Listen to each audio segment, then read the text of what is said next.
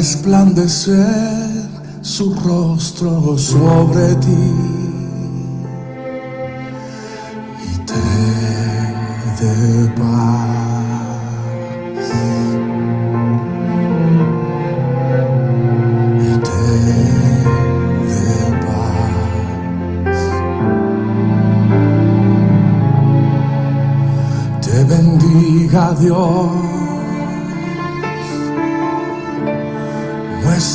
muestre sobre ti su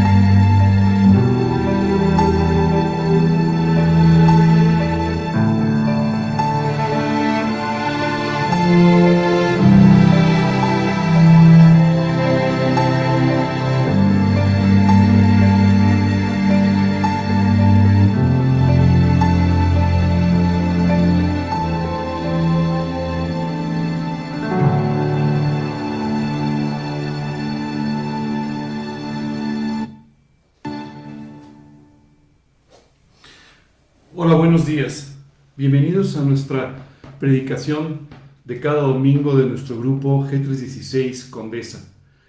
Hoy quisiera, además de darles la bienvenida, contarles que el día de ayer a las 5 de la tarde tuvimos una reunión que resultó de una gran bendición para mi vida y seguramente para la de algunos de ustedes. Eh, nuestra reunión se llamó La Biblia y el Dinero, la Biblia y tu Dinero. Tuvimos con nosotros eh, al doctor Enio Millán, que nos estuvo explicando algunos conceptos sobre economía y finanzas básicas para que tú y yo podamos saber cómo manejar nuestro dinero.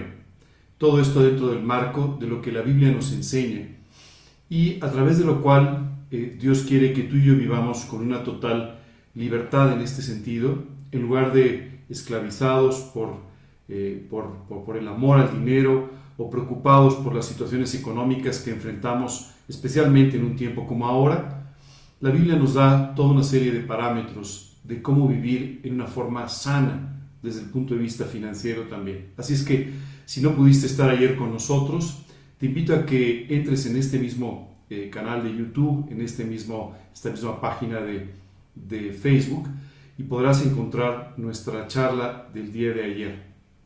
Igualmente, si después de escuchar esta charla te quedan algunas dudas y quieres enviar algunas preguntas al doctor Millán o a mí, por favor siéntete en la libertad de hacerlo y estaremos respondiendo en los próximos días. Nuevamente te doy la bienvenida y te doy las gracias por estar una vez más con nosotros. Y hoy te voy a invitar a que ores conmigo para pedirle a Dios que nos guíe en un estudio que vamos a comenzar este domingo, pero que va a ser una serie que nos va a tomar varios domingos. Eh, el título de nuestro estudio se llama Consejos para mi Hijo amado. Y vamos a entrar a hablar de toda una serie de consejos que el apóstol Pablo le dio a uno de sus más queridos colaboradores, a Timoteo. Pero bueno, vamos a hablar un poco más de esto después de nuestra oración. Te pido nos acompañes cerrando tus ojos, inclinando tu rostro y pidiéndole a Dios que nos guíe en esta mañana. Señor, queremos darte muchas gracias por este día. Gracias, Padre, por todos los tesoros que podemos encontrar en tu palabra. Gracias, Dios, por todas las cosas que nos das y por cómo tú cubres todos los aspectos de nuestra vida de una forma preciosa, Señor, teniendo así la oportunidad de aprender de cada necesidad, de cada situación que enfrentamos a través de ti y de tu palabra. Te pedimos, Señor, que tú nos guíes en esta mañana, que tú bendigas este tiempo que tú guardes, Dios, la conexión en Internet y Padre en particular, que tú derrames tu gracia sobre nuestras vidas para que podamos aprender de ti. Gracias, Señor, en el nombre de Cristo Jesús te lo pedimos. Amén. Como les comenté, hoy vamos a estar hablando sobre este estudio en el cual vamos a ver los consejos que Pablo le dio a uno de sus más queridos colaboradores, a Timoteo. Para ello, te invito a que abras tu Biblia en el capítulo 2 de la segunda epístola de Pablo a Timoteo. Déjame te cuento un poco eh, el, marco de referencia o el entorno en el que se escribió esta carta. Esta carta, según los historiadores, es probablemente la última carta que escribió el apóstol Pablo. Se escribió, no sabemos con exactitud, durante, desde el año eh, entre el año 63 y el 67, lo más probable es que haya sido en el año 67, año en el que eh, el apóstol Pablo fue decapitado, fue ejecutado por órdenes del emperador Nerón, que falleció en el año 68 después de Cristo y una de sus últimas órdenes fue la de, la de ejecutar al apóstol Pablo. Déjame te cuento un poco sobre la vida de este hombre, Pablo. Pablo se había convertido a Cristo en el camino de Damasco, cuando todavía se llamaba Saulo, Saulo de Tarso. Y este hombre dedicó desde ese momento toda su vida a la predicación del Evangelio. Los primeros años, él regresó a Tarso, donde estuvo estudiando la Biblia y entendiendo un poco más aquello que desde su juventud había aprendido, pero que en realidad eh, había aprendido en una forma no apropiada. Dice la escritura precisamente en 2 de Timoteo, doy gracias a Dios, al cual sirvo desde mis mayores con limpia conciencia, de que sin cesar me acuerdo de ti. Y aquí el apóstol Pablo nos hace ver que desde su, desde su infancia, él sirvió con toda honestidad a Dios, aunque en un camino equivocado. Cuando finalmente Jesucristo sale a su encuentro en el camino de Damasco, él entrega por completo su vida y entonces regresa a la ciudad de Tarso donde él estuvo otra vez estudiando las escrituras, encontrando ahí la forma en la que Dios quería que él viviera y que le sirviera. Después de esto, dice la escritura, sube a Antioquía junto con Bernabé, donde esta iglesia lo envía eh, eh, en, su primer viaje misionero, el primero de tres viajes misioneros, en los que evangelizó eh, toda la zona de Asia Menor, eh, todo el sur de, de, Europa, hasta llegar finalmente a su arresto en la ciudad de Jerusalén. De, de regreso de su tercer viaje fue arrestado en el templo en la, en la ciudad de Jerusalén y eh, debido a todo el proceso y a que él apeló a tener una, una entrevista con el emperador, es llevado a Roma. En Roma, él estuvo en lo que llamaríamos un arresto domiciliario, en una villa, esperando para entrevistarse con el emperador.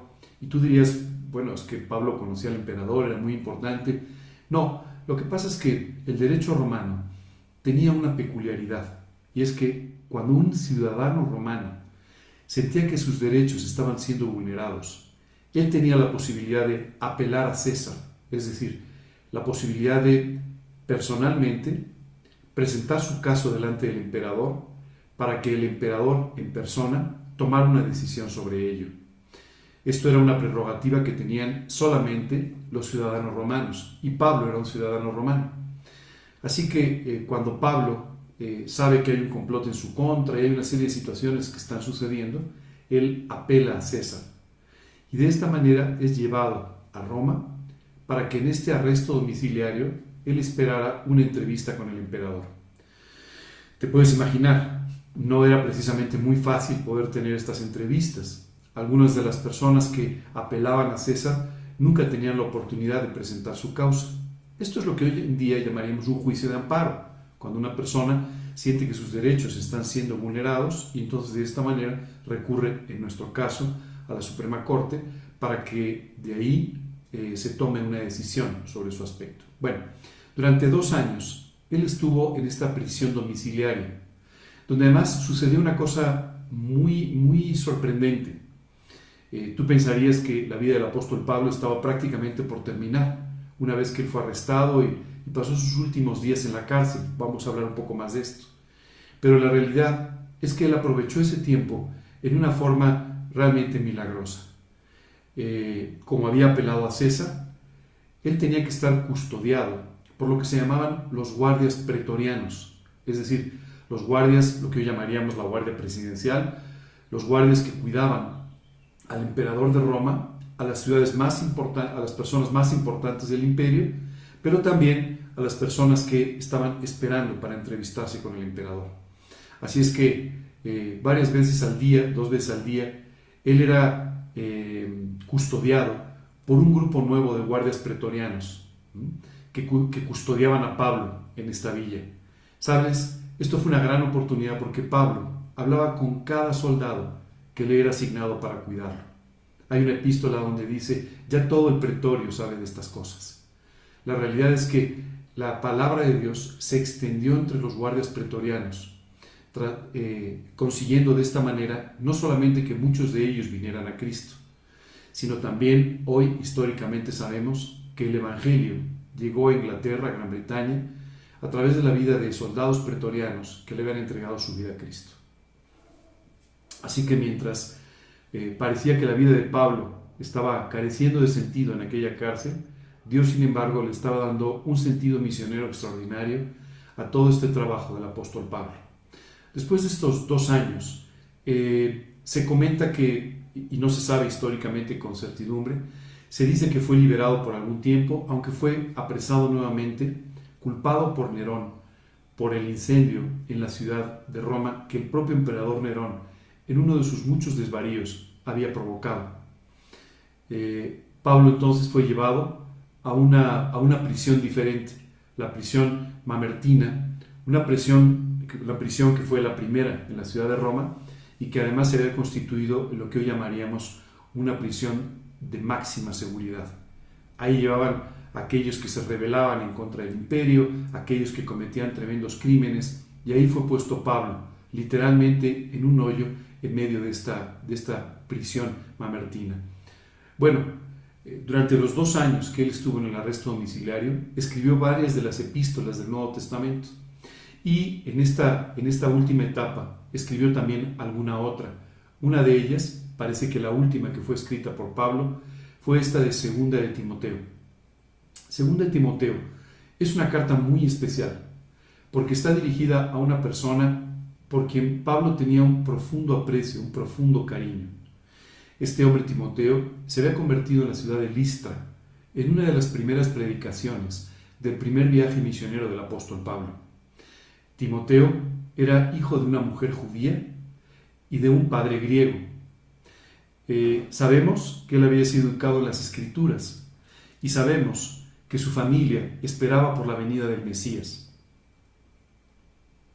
Dice el primer capítulo, trayendo a la memoria la fe no fingida que hay en ti, la cual habitó primero en tu abuela Loida y en tu madre Unice, y estoy seguro que en ti también. Pablo sabía que él había sido educado en las escrituras, este joven Timoteo, y que su, su madre y su abuela habían sido firmes creyentes. Así que cuando ellas escucharon la predicación de Pablo en este primer viaje misionero, ellas se convirtieron a Cristo, creyeron en Cristo como su Señor y su Salvador. Quiero decirte que tanto en la antigüedad como sucede hoy en día, hay muchas personas que han sido educadas en una fe, que han sido educadas en una religión. Y aunque no necesariamente tienen un encuentro personal con Jesucristo todavía, han sido sembradas en la palabra de Dios y esto ha permitido que tengan un interés especial en conocer a Jesucristo. Así que, por ejemplo, Apolos, uno de los discípulos de Pablo, dice la escritura que no solamente creía lo que decían las escrituras, sino que incluso hablaba de ellas en público, hasta que finalmente, dice la escritura, otros dos discípulos, Priscila y Aquila, lo tomaron a un lado y entonces le explicaron más exactamente el camino de Dios. Tal vez esta sea tu situación el día de hoy. Tal vez has sido educado en una religión, incluso en una religión cristiana. Tal vez desde chico has escuchado algunas palabras de la Biblia o has escuchado algunos principios religiosos que provienen de la predicación de Jesucristo. Pero tú necesitas tener un encuentro personal con Él. Necesitas, de la misma manera que Pablo, de la misma manera que Timoteo, que Unice, que Loida, que Apolos y que tantos y tantos otros, necesitas tener un encuentro personal con Jesucristo, que es lo que puede cambiar por completo tu vida. Una religión puede darte un marco correcto de valores, de valores morales, pero nunca podrá darte una relación personal con Dios, porque esto es algo personal, algo que solamente tú estableces con Dios. Y en este caso, sabemos que Timoteo, ante la predicación de Pablo en esa ciudad de Listra, finalmente él había conocido a Cristo como su Señor y Salvador personal. Durante nuestra conversación del día de hoy, vas a escuchar toda una serie de consejos que Pablo le dio a Timoteo y que de alguna manera Dios nos está dando a ti y a mí para que podamos vivir para Cristo. Pero el punto de partida de todo ello siempre es esta decisión, este momento clave en tu vida en el que lo invitas a tu corazón como tu Señor y Salvador personal. En la parte final de nuestra plática vamos a hablar un poco más de eso, para que si el día de hoy tú quieres, como le dijeron a Apolos, conocer más exactamente el camino de Dios, tú puedas hacerlo y puedas convertir esta fe en la que fuiste educado en tu fe personal, en tu convicción eterna y en una salvación basada no en tus emociones, no en lo que alguien más dice, sino basada en las promesas de la Escritura, las promesas de la palabra de Dios. El día de hoy vamos a comenzar a estudiar el capítulo 2, en el que Pablo se refiere a Timoteo dándole toda una serie de consejos. Hace un rato te dije que esta era una epístola muy especial, y en realidad Pablo nos dice en la epístola que él ya estaba preparado para partir. Él sabía que en cualquier momento su vida iba a terminar y quería aprovechar estos últimos momentos de su vida para poder traspasar a su amado Timoteo toda una serie de consejos que iban a hacer que la vida de Timoteo pudiese ser un gran éxito. Quiero decirte que Timoteo había convivido muchísimo con Pablo. Timoteo había viajado con Pablo en algunas etapas de sus viajes misioneros. Además, Timoteo había sido enviado por Pablo, por ejemplo, a la ciudad de Corinto, cuando la iglesia de Corinto enfrentaba toda una crisis. Fue enviado allí para que ayudara a esta iglesia. Fue también enviado a Éfeso, donde incluso por un tiempo él fungió como el pastor de esta ciudad, de esta iglesia, ayudando a la iglesia a crecer hasta que se estableciera un liderazgo local correcto, adecuado, listo para poder servir. Bueno, comencemos entonces con nuestro capítulo 2. Comienza diciendo, tú pues, hijo mío, esfuérzate en la gracia que es en Cristo Jesús. Este es el primer consejo que Pablo le da a Timoteo. Y si yo tuviera que darte algún consejo el día de hoy, yo te daría el mismo consejo. Esfuérzate en la gracia que es en Cristo Jesús. El concepto de la gracia a veces es un poco difícil de comprender para nosotros. A veces confundimos la gracia con ser gracioso o con ser simpático, pero cuando la Biblia habla de gracia, habla de todo don, regalo, de todo lo que Dios nos da que tú y yo no merecemos.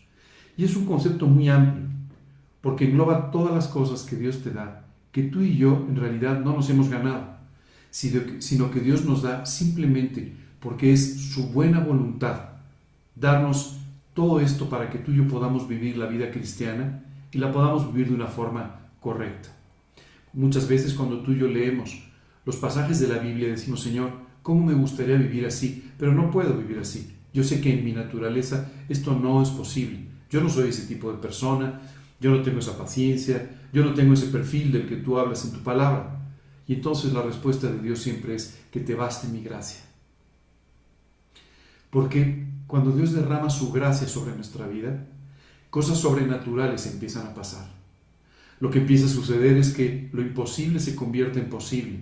Lo que tú no podrías alcanzar empieza a ser alcanzado en una forma en la que ni siquiera tú hubieras imaginado que sucedería. La gracia también es el concepto que nos sirve a ti y a mí para poder hablar con personas que ni siquiera conocemos y que pueden ver de esta manera el amor de Dios reflejado en tu vida. ¿Cómo es posible que tú te acerques con una persona que necesita consuelo, que necesita reprensión, que necesita un llamado de atención y tú le puedas decir, oye, estás pecando en esto, oye, lo que estás haciendo no es correcto, cuando a veces la persona ni siquiera te conoce? ¿Cómo puede ser que la persona entienda que no te estás colocando en la posición de un juez o en la posición de alguien que está cuestionando su vida, sino te estás colocando de su lado, te estás colocando a un lado suyo para ayudarle a que continúe con su vida. La única forma es con la gracia de Dios que puede permitir que reflejes su amor hacia la vida de las personas con las que estás tratando. Este concepto de la gracia es realmente extraordinario. Tú y yo no podríamos vivir la vida cristiana sin gracia. Tú y yo no podríamos ejercer nuestro ministerio sin gracia. Tú y yo no podríamos hacer prácticamente nada sin este regalo de parte de Dios totalmente inmerecido. ¿Te has fijado lo difícil que es caerle bien a alguien? Y muchas veces tú y yo hacemos todo un esfuerzo para poderle caer bien a las personas, para simpatizar con ellos. Nos damos, pero a veces ni siquiera esto es suficiente. Cuando sin embargo, cuando Dios derrama su gracia sobre tu vida, la gente entonces empieza a tener favor para contigo, empieza a tener una buena actitud hacia, para contigo, dándose cuenta de que lo que tú estás haciendo es servir al Dios en el que crees fielmente y al que le has entregado tu vida.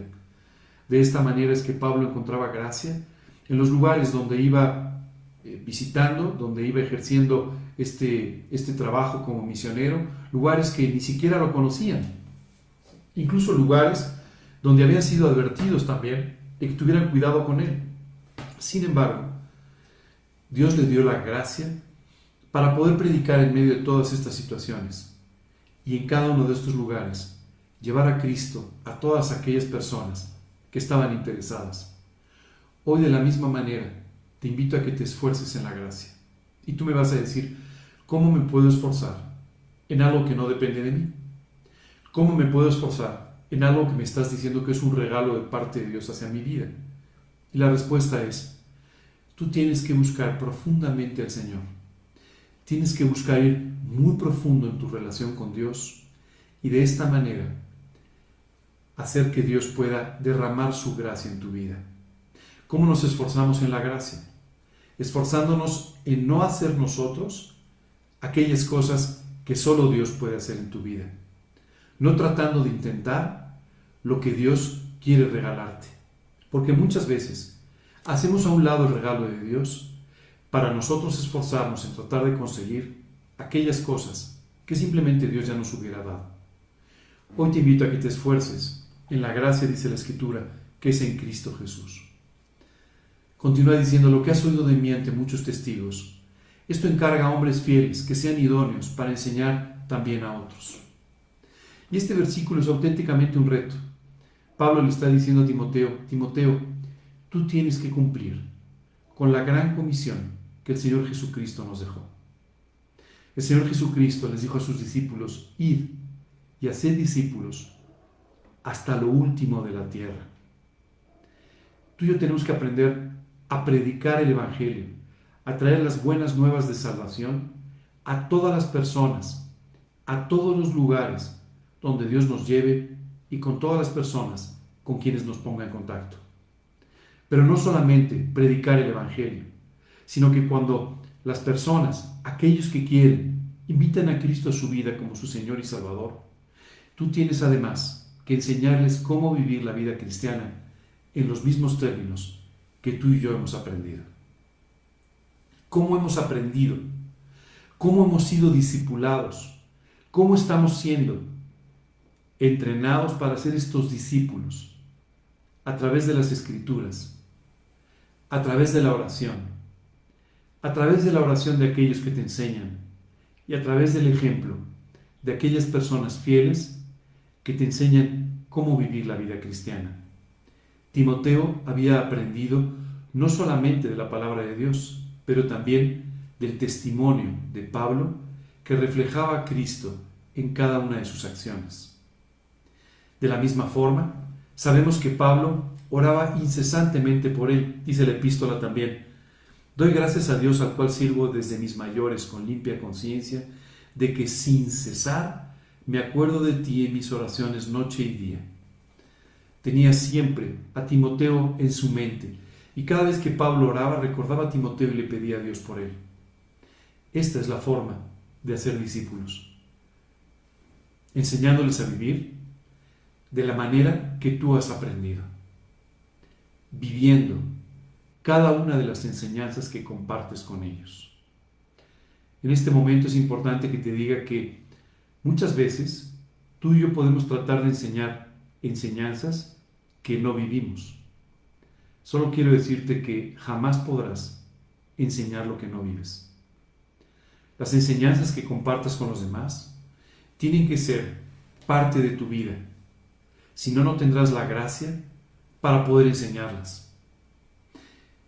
Pablo le dice a Timoteo, tienes que encargar todo esto que estás aprendiendo, todo este trabajo extraordinario del discipulado, se lo tienes que encargar a hombres fieles que sean idóneos para enseñar también a otros.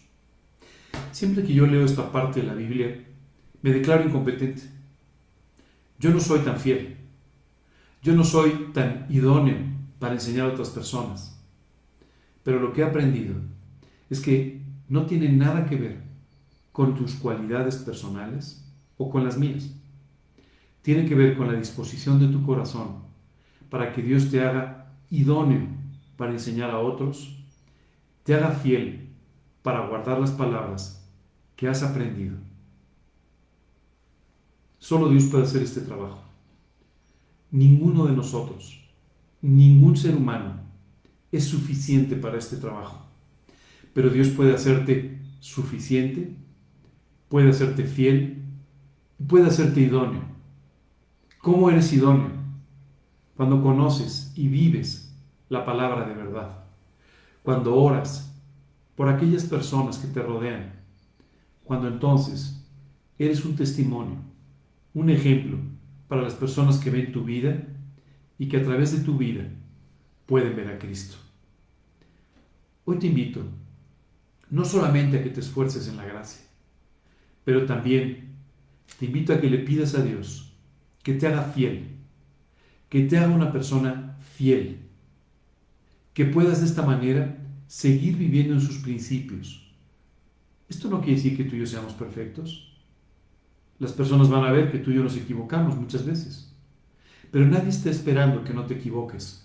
Lo que la gente espera es que seas fiel a lo que crees, que seas fiel a lo que predicas, que vivas con la integridad necesaria para que las personas puedan ser atraídas a Cristo. Hoy te invito a que vivas de esa manera, fiel, con fidelidad. Y de esta manera Dios pueda hacerte idóneo para enseñar también a otros.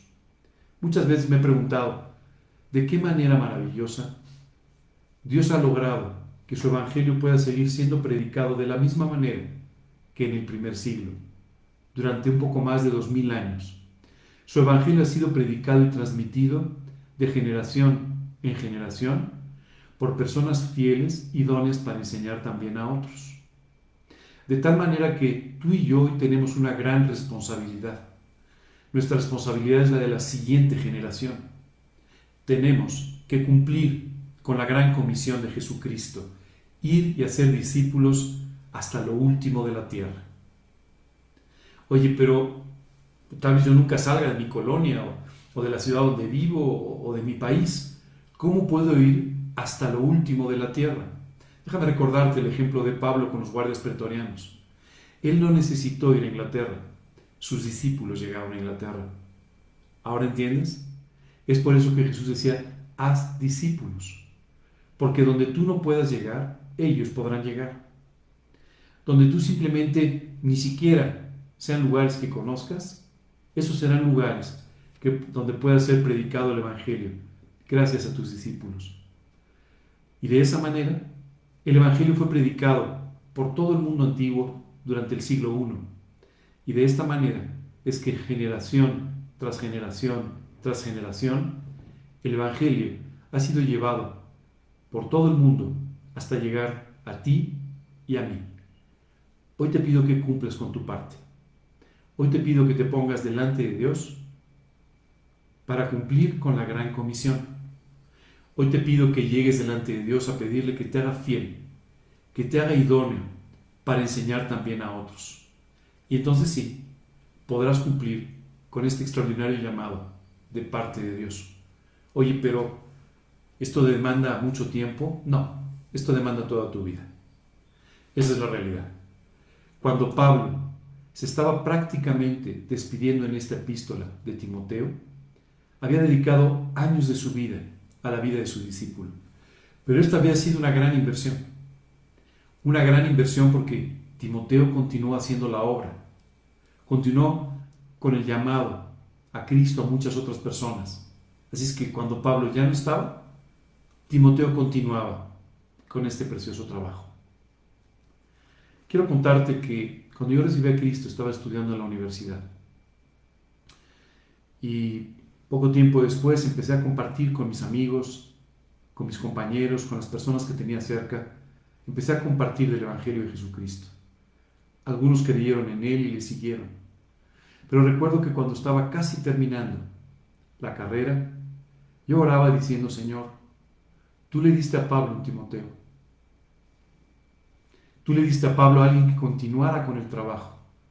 Hoy te pido que tú hagas lo mismo en este lugar que tú levantes a alguien para que el Evangelio pueda seguir siendo predicado.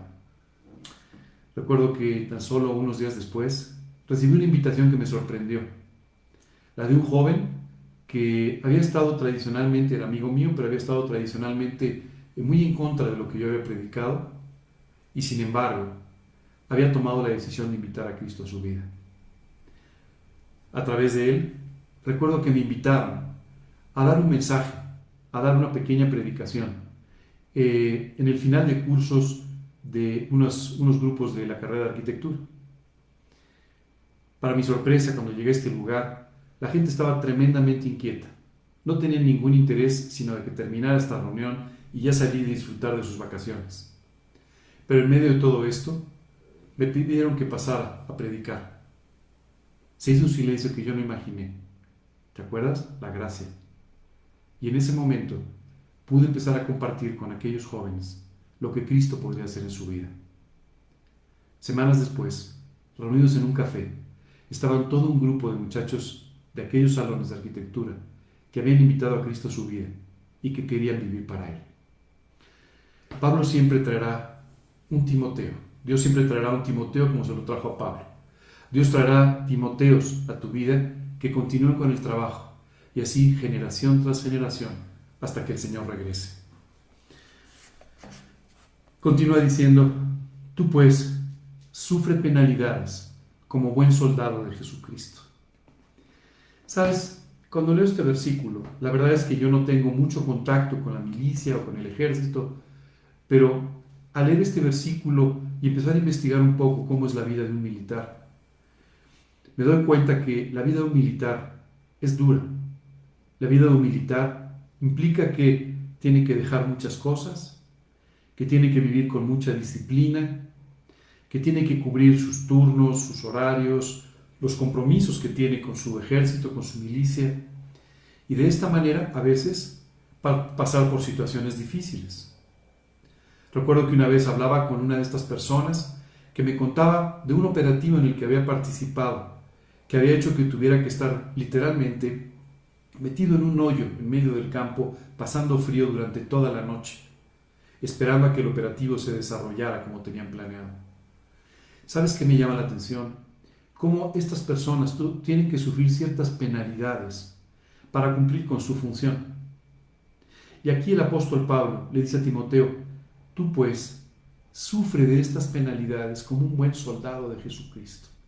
En pocas palabras le dice, mira, el seguir a Cristo, el servirle con todo tu corazón, va a hacer que tengas que vivir con cierta disciplina. Va a hacer que tengas que renunciar a ciertas cosas. Pero además va a hacer que en algunos momentos sufras ciertas penalidades. Pero te invito a que lo hagas.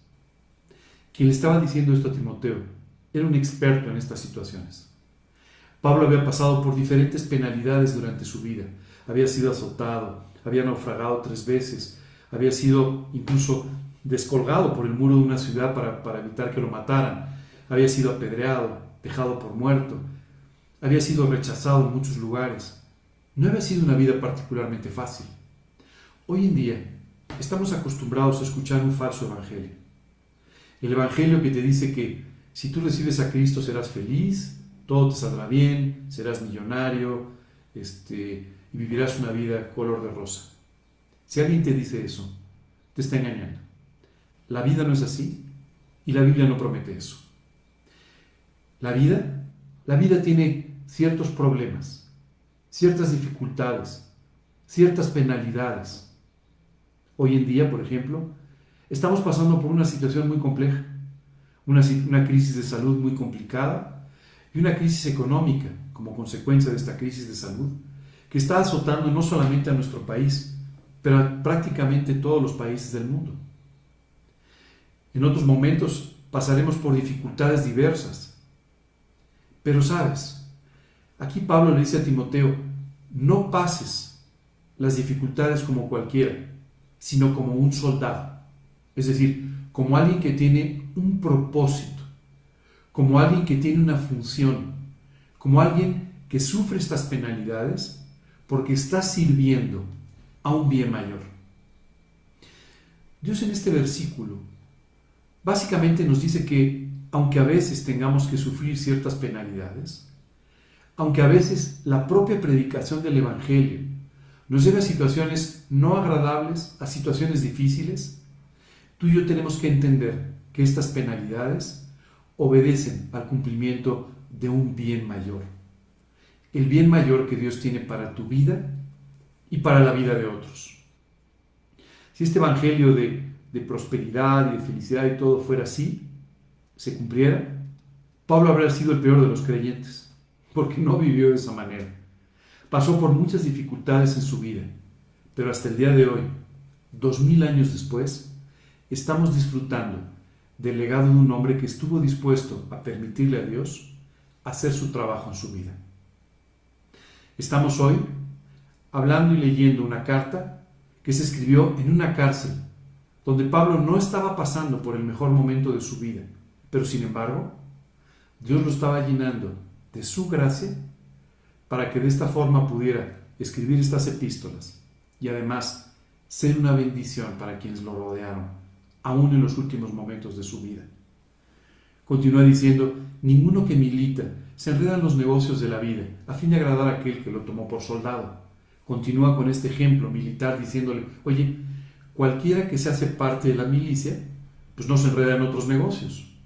Imagínate un soldado que le diga a, su, a, su, eh, a, la persona a la que le reporta, a su comandante, a su general, le diga, uy, perdón, pero no puedo salir esta vez a la guerra o a este operativo o ayudar en esto. No puedo salir porque es que fíjate que tengo un pendiente en mi negocio.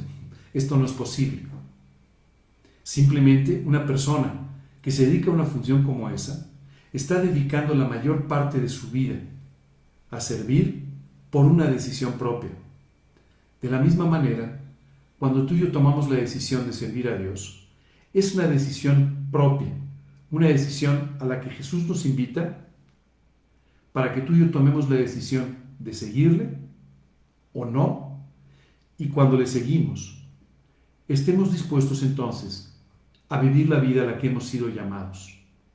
A veces, sin enredarnos en los negocios de la vida, para, dice la Escritura, agradar a aquel que nos tomó por soldados. ¿Cuáles son estos negocios en la vida? Es importante que tú y yo pensemos en ello. Hay ciertas cosas en esta vida que son efímeras, es decir, pasajeras, temporales, se van a quedar aquí. Oye, ¿vale la pena que vivamos por esas cosas? No. Esto no quiere decir que no las tengamos. No quiere decir que no tengas ropa, no quiere decir que no tengas comida, no quiere decir que no tengas entretenimiento, descanso en algún momento.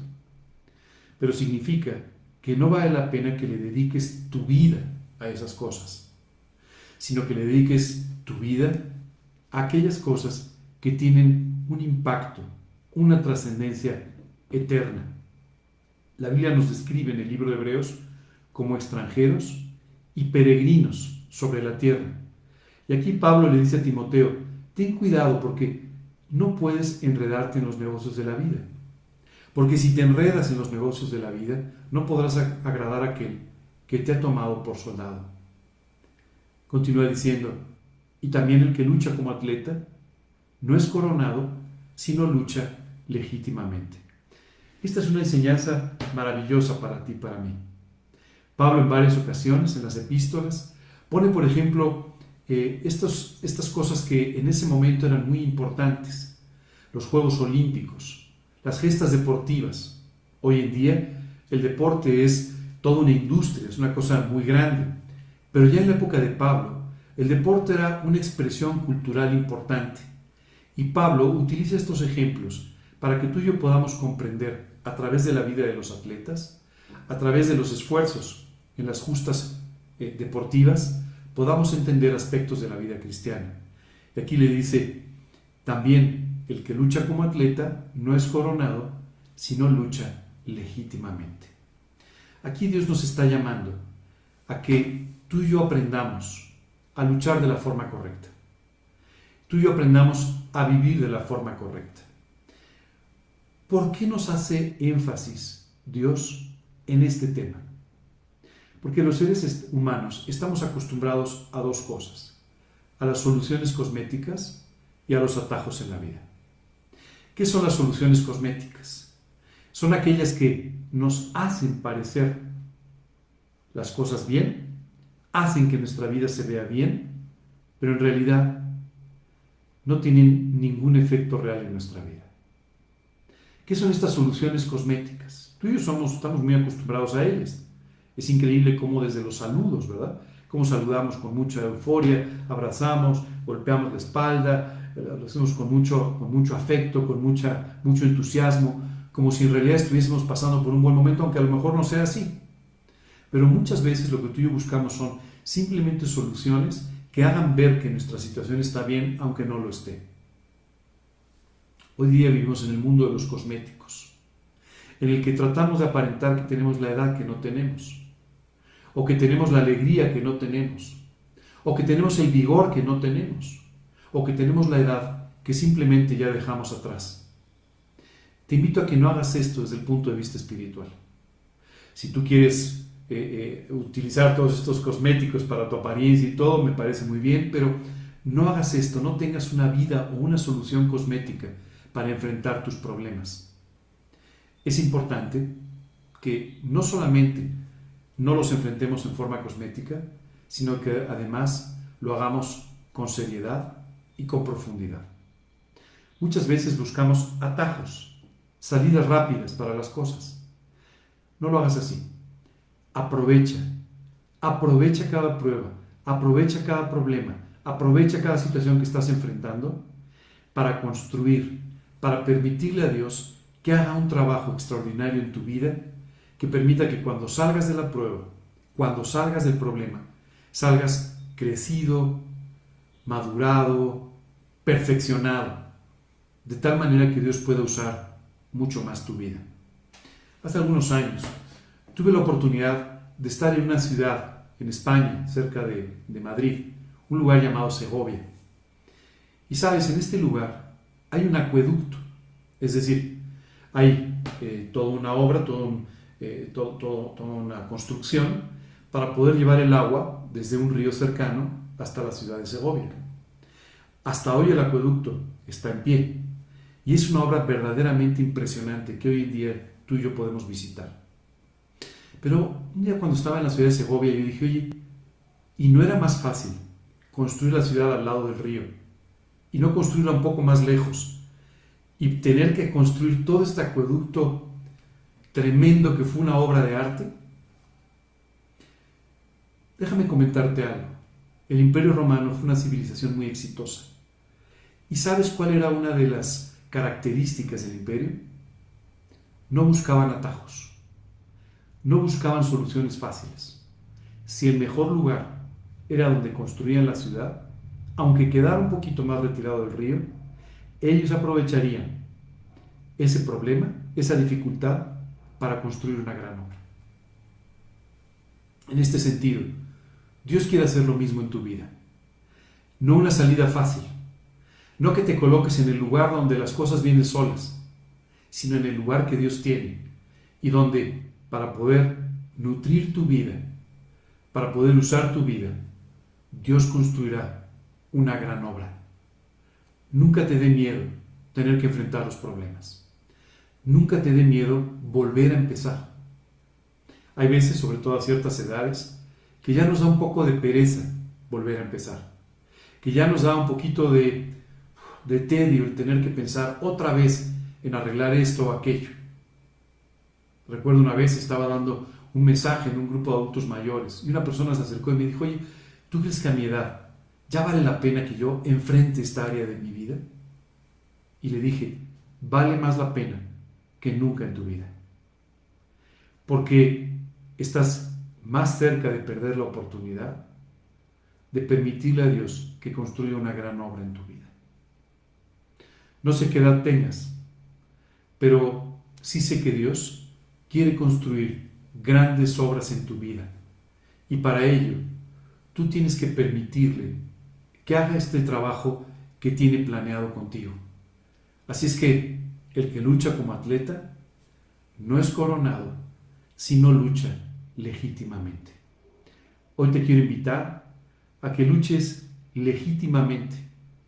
Te quiero invitar a que hagas las cosas correctamente.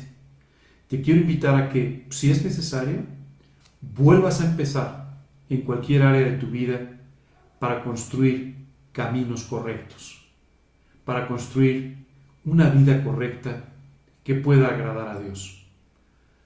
No importa si eres más joven o si eres más mayor, Dios puede hacer este trabajo. Y sabes, conforme va pasando la vida, cada vez este trabajo tiene un mayor impacto.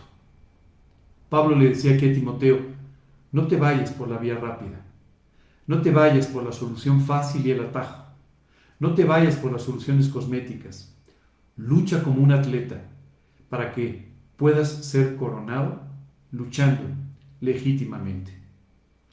Hoy en día los deportes son distintos y todo el tiempo tienen que estar monitoreando a ciertos atletas o a todos los atletas para que no hagan alguna trampa, para que no utilicen alguna sustancia que no deben, eh, para que completen eh, eh, su, su periodo de entrenamiento, para que, en fin, para que hagan las cosas como las tienen que hacer.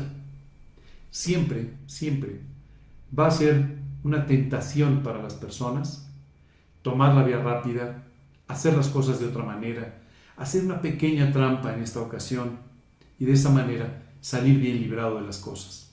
Y puede ser que si lo haces, salgas bien librado, pero no con la bendición de Dios. En ningún momento saldrás bendecido, fortalecido, pulido, madurado por Dios.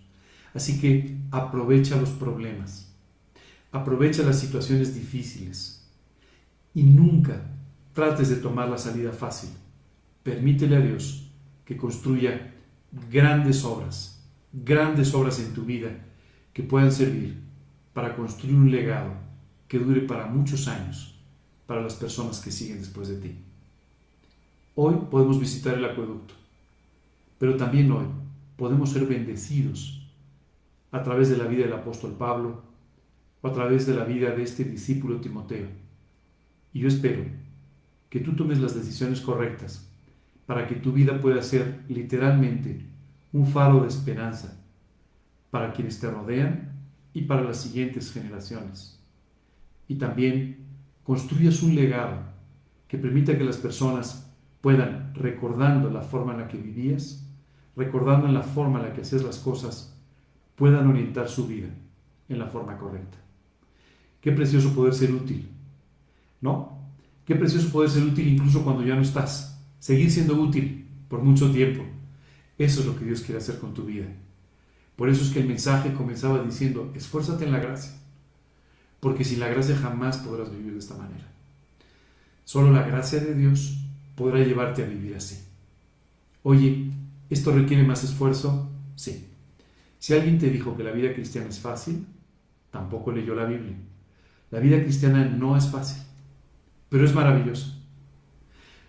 Y aunque no es fácil, aunque es difícil, tú puedes vivirla con ligereza y facilidad cuando depositas todas tus cargas en el Señor Jesucristo. Él puede llevar tus dificultades. Él puede llevar tus pruebas y tus problemas. Así que no te asustes, no te preocupes. Aunque la obra parezca imposible, quien está en tu corazón es el Dios de los imposibles. El Dios que hace posible lo que para ti para mí sería imposible. Y hoy te está invitando a que vengas delante de Él para que le dejes construir una gran obra. Así dice la, la escritura que Él va a perfeccionar la obra que ha comenzado en nosotros hasta el día que dejemos esta vida. Bueno, hoy tienes esta gran oportunidad. Estos consejos no solamente eran para Timoteo, quedaron registrados en la Biblia para ti y para mí, para que podamos vivir de la misma manera. Yo no sé cuál es el plan que Dios tiene para tu vida. Yo no sé tampoco cuál es el ministerio especial que Dios tiene para alguien como tú. Pero lo que sí sé es que Dios lo tiene, que es único y que es maravilloso. No dejes de vivirlo. No vendas este precioso legado por simplemente un atajo. Esfuérzate, trabaja duro, haz lo que tienes que hacer. Esta mañana mientras, mientras escribía este, este mensaje, eh, recordaba mucho esta segunda epístola a Timoteo. Déjame explicarte por qué. Es básicamente porque fue el primer libro de la Biblia que yo pretendí, que yo quise aprender de memoria. Y tú vas a decir, wow, es toda una tarea. Eh, tienes razón, es toda una tarea, pero no importa.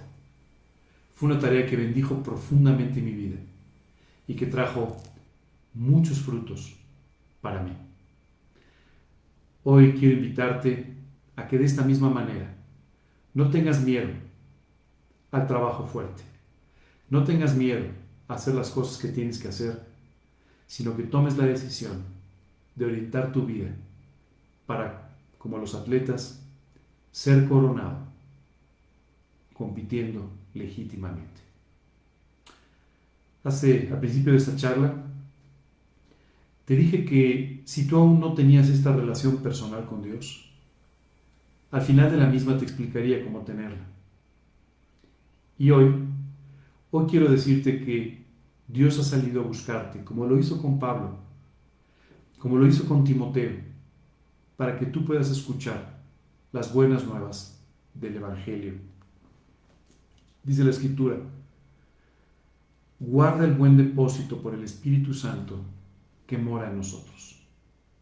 Esta mañana quiero invitarte a que tomes la decisión de pedirle a Cristo que entre a tu vida, que te salve, que te perdone por tus pecados y que de esta manera entre a morar en tu corazón como tu Señor y tu Salvador personal. Si tú tomas esta decisión, será su Espíritu Santo el que empezará a trabajar en tu vida y el que permitirá que guardes este buen depósito de la fe con la esperanza de una eternidad a su lado. Cristo murió en la cruz para que vivas con esperanza. Cristo murió en la cruz para que vivas con victoria. Y esta mañana quiero invitarte a que tomes la decisión más importante de tu vida, permitiéndole que te salve, que entre a tu corazón y que te dé una vida eterna. Si tú quieres hacer esto, te voy a pedir que me acompañes en una oración donde le vamos a pedir a Dios que haga este trabajo maravilloso en tu vida. En la segunda parte, vamos a darle gracias por habernos enseñado lo que es un verdadero discipulado, por habernos enseñado lo que es ser un discípulo y cómo de esta manera traspasar los principios de la escritura de generación en generación para el bien del hombre para el bien de este mundo, para el bien de nuestro país. Te pido por favor que cierres tus ojos, inclines tu rostro y me acompañes en una oración. Señor, queremos darte muchas gracias por este día, por todo lo que has hecho en nuestra vida. Y hoy, Señor, en especial, quiero darte gracias por haberme hablado de tu amor y por mostrarme que puedo vivir con esperanza quiero pedirte que tú me perdones, que tú me limpies, que tú quites de mi vida todos mis pecados, todos mis errores, todas mis faltas. Y te quiero pedir, Señor, confiando en la sangre derramada por Jesucristo en la cruz, que limpies mi vida y que me salves eternamente del pago de mis pecados. Por favor, Señor, entra a mi corazón como mi Señor y como mi Salvador. Dame una nueva vida, dame una eternidad a tu lado y permite, Señor, de esta manera que pueda disfrutar de la vida que tú prometes en tu palabra. Te lo pido en el nombre de Cristo Jesús y para su gloria. Amén. Y Señor, en esta mañana te quiero dar muchas gracias porque me has recomendado, me has recordado esta gran comisión este mandato de tu parte de ir y hacer discípulos a todas las naciones. Y Señor, el día de hoy quiero pedirte que tú me hagas ese discípulo fiel, ese discípulo adecuado, idóneo, para enseñar también a otros. Llévame, Padre, a enfrentar mi vida, a no buscar atajos, sino a, permitir, a permitirte que tú arregles cada área de mi vida y puedas construir sobre ella.